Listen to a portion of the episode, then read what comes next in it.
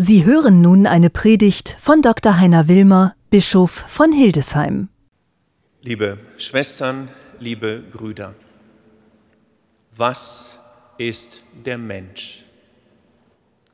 Was ist der Mensch, wenn er oder sie geboren wird, groß wird, erzogen von den Eltern, die Eltern in Sorge, der Mensch zitternd, schaffe ich den Weg, wie geht es weiter?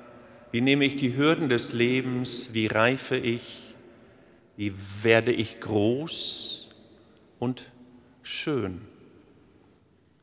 Und was ist der Mensch, wenn er eines Tages entdeckt, mein Weg geht zu Ende? Die Kräfte schwinden oder die Gesundheit macht zu schaffen oder es gibt eine Widerwärtigkeit, eine feindselige Gesinnung, die mir ans Leder will, andere, die nicht nur Gegner sind, sondern Feinde. Und was ist der Mensch, dieser Mensch, der das erkennt und seinen Ängsten, den Familienangehörigen, den Freundinnen und Freunden sagt, hört zu. Macht euch keinen Stress. Werdet nicht verwirrt. Denn ich gehe weiter. Ich gehe zum Vater. Ich gehe voran. Ich gehe, um Wohnungen vorzubereiten, nicht nur ein Zimmer, nein, Wohnungen weil mir die Sorge um euch am Herzen liegt. Mir liegt am Herzen die Geborgenheit für euch und ich weiß, dass eure Seele sich nach einem Dach sehnt, nach einem Dach, wo ihr geschützt seid, geborgen für immer. Und so gehe ich in den Himmel zu meinem Vater. Genau das ist die Dynamik der Hoffnung, von der wir gerade gehört haben im 14. Kapitel des Evangeliums nach Johannes. Jesus merkt, es geht nicht mehr. Mein Leben geht zu Ende, auch wenn es sehr, sehr kurz ist, zu kurz, haben damals schon die Menschen gesagt. Und wir kennen, jeder von uns kennt Situationen, wo wir sagen, es kann doch nicht sein kann doch nicht sein, dass dieser Mensch stirbt, sterben wird oder schon gestorben ist. Es ist gut, dass wir hier sind, Sie, die Sie vielleicht einen lieben Menschen verloren haben, um den Sie jetzt trauern, Sie, die Sie jemanden kennen, der traurig ist, und sich schwer tut in der Trauer, oder sie, die sie sich dem Thema der Trauer grundsätzlich einmal stellen möchten. Neben mir Frau Buri Grimm, Schwester Canisia, Frau Scholz, Expertinnen, wenn man das so sagen darf, klingt ein bisschen technisch, aber der Trauer in unserem Bistum ausgebildete Frauen, die sich mit diesem Thema auskennen und die wissen, dass Menschen, die trauern, nicht gleich sind in der Trauer.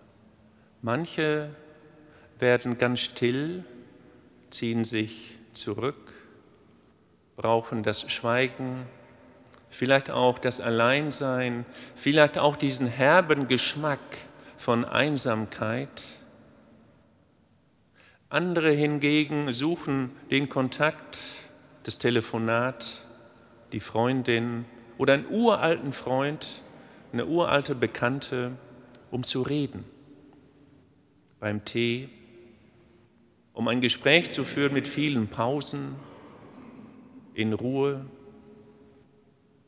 Wieder andere lassen ihren Tränen freien Lauf schluchzen, schütteln sich und der Körper ist in Wallung. Und noch andere, die trauern, fühlen sich innerlich wie leer, so als wären sie nur noch eine lebende Hülle, eine innere Leere, eine Wüste, in der Sehnsucht nach einer Oase.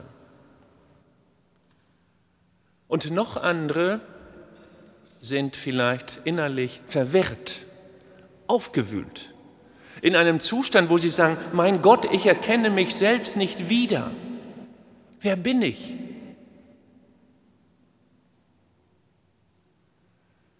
Interessant, trauernde Menschen erkennen einander.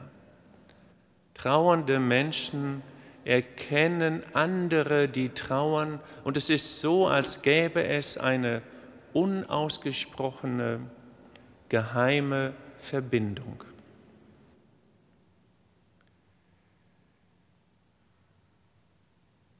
Das Evangelium, das wir eben gehört haben, Jesus geht in den Himmel, bereitet eine Wohnung vor und sagt, und wenn es denn soweit ist, komme ich und hole euch.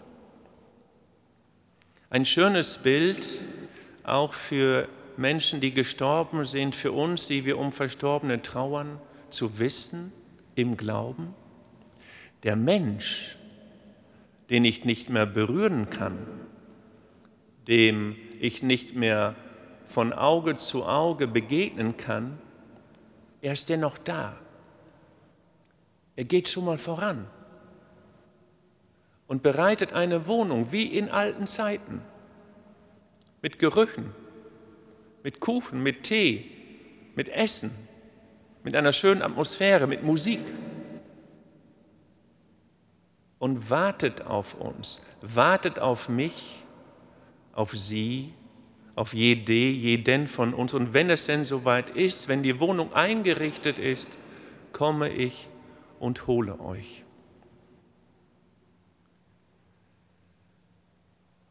Jesus sagt jedem und jeder von euch, lass dich nicht verwirren, mein Vater im Himmel hält dich und es gibt eine Wohnung für alle.